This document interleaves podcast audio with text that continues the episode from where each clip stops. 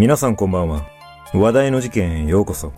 今回取り上げる人物は、相模原障害者施設殺傷事件の犯人、植松聡死刑囚です。この事件は、当時戦後最悪の大量殺人事件として、日本社会に大きな衝撃を与えた事件です。一体、この事件を起こしたこの男の背景には何があったのか。まずは、事件概要からどうぞ。事件概要2016年7月26日午前2時頃、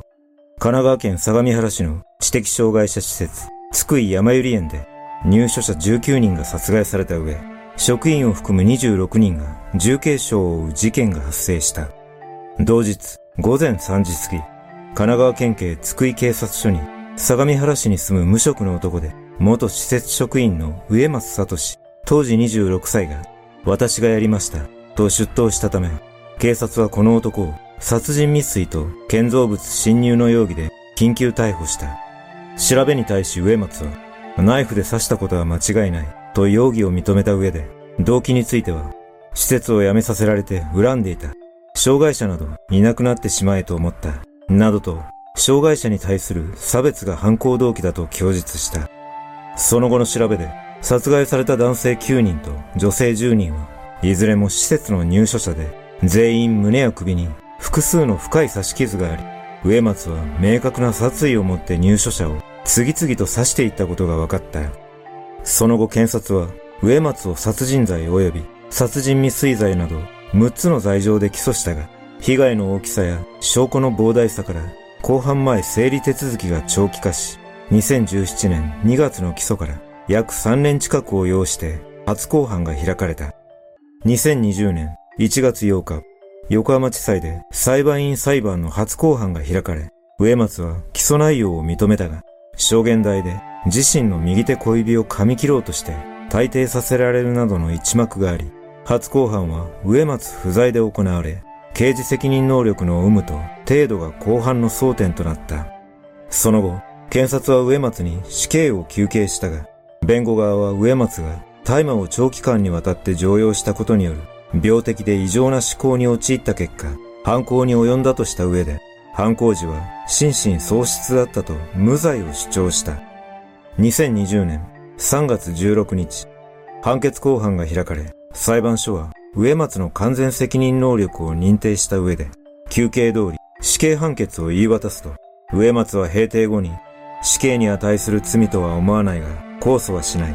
弁護人が控訴しても自分で取り下げると述べていたが、弁護人は植松の意向に反して控訴した。しかし、控訴期限日の3月30日に植松が控訴を取り下げたことで死刑判決が確定し、現在も東京拘置所で収監中となっている。この事件は2019年7月18日に36人の犠牲者を出した京都アニメーション放火殺人事件が発生するまで国内では戦後最大の殺人数だったため連日マスコミによって報道され徐々に植松聡という男の素性が明らかになっていった。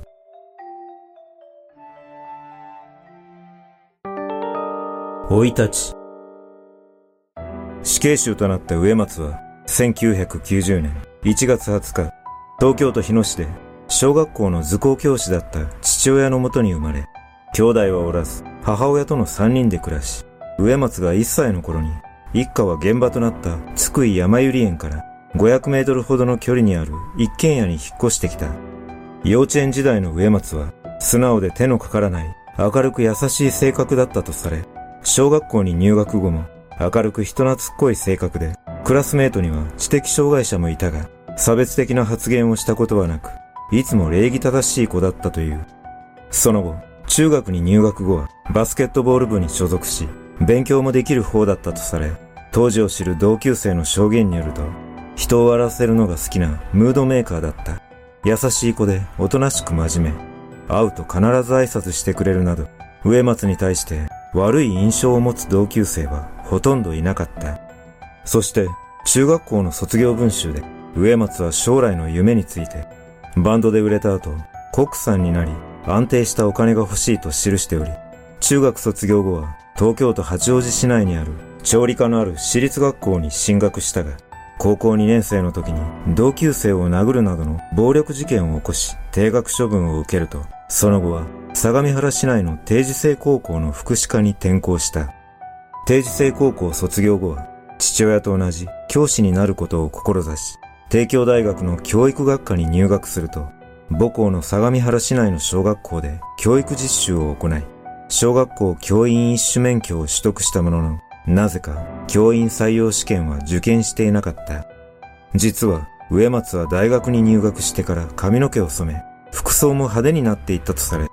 大学3年生から4年生の頃には入れ墨を入れ始め、大麻などの薬物を乱用するようにもなっていた。その薬物の影響からか、大学4年生の頃に植松の家から母親と見られる女性の泣き叫ぶ声が聞こえるようになり、その約半年後には両親が植松を一人残して八王子市内のマンションに引っ越したため、これ以降植松は実家で一人暮らしとなった。そして大学を卒業した植松は半グレ集団や右翼関係者と交友を持つようになり、目指していた教員にはならず、運送会社に就職し、半年ほど働いた後、2012年12月から津久井山百合園に非常勤職員として採用されると、翌2013年4月には常勤職員として採用され勤務していた。植松は山百合園で働き始めた当初、知人らに、障害者は可愛い、今の仕事は転職、などと話していたが、次第に施設入居者への暴行や暴言などの問題を起こし、何度も施設側から面接指導されるようになった。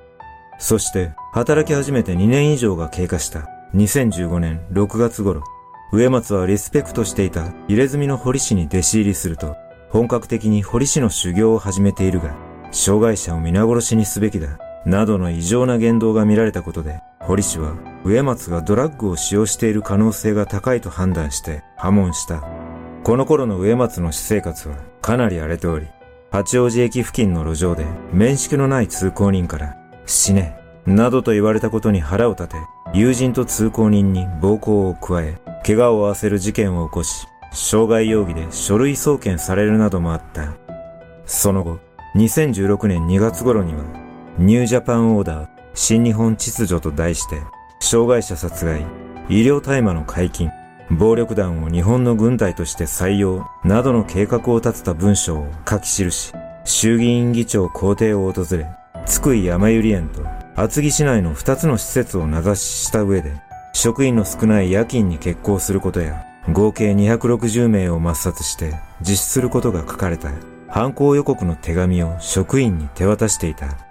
そして、その手紙を渡した2日後、植松は同級生らに LINE で、重度の障害者たちを生かすために、莫大な費用がかかっているといった自説を展開するメッセージを一斉送信し、その翌日には、勤務中に同僚職員に対して、重度の障害者は安楽死させるべきだという趣旨の発言をしたため、危険を察知した施設側は警察に通報した。通報を受けた警察は、植松が他人を傷つける恐れがあると判断し、精神保健福祉法に基づいて相模原市長に通報した。これによって植松は医療機関を受診し、入院の必要があると診断されたため、施設を自己都合により退職することとなった。その後入院した植松は、尿検査で大麻の陽性反応が見られるなど、大麻精神病、非社会性パーソナリティ障害、妄想性障害、薬物性精神病障害などと診断されたが、入院して10日ほどが経った頃、医師が他人に危害を加える恐れがなくなったと判断したことで、植松は退院すると、両親から同居を持ちかけられたが、これを拒否して一人実家に戻った。実家に戻った植松はイルミナティカードの愛好者だったことから、1001は聖なる数字だと考え、2016年10月1日に津久井山百合園の襲撃計画を進めていたが、事件前日となる7月25日未明に、暴力団関係者と親交がある知人から、お前は暴力団組員に追われていると告げられたことが心理的な圧力となって、襲撃を前倒しにすることを決めると、ホームセンターでハンマーや結束バンドなどを購入し、自宅からは包丁を持ち出し、犯行の準備を整えていった。同日、午後9時頃、植松は好意を寄せていた知人女性と都内で食事をした後、翌26日午前1時頃、車で都内を出発すると、津久井山百合園に午前2時頃に到着し、凄惨な強行に及んだ。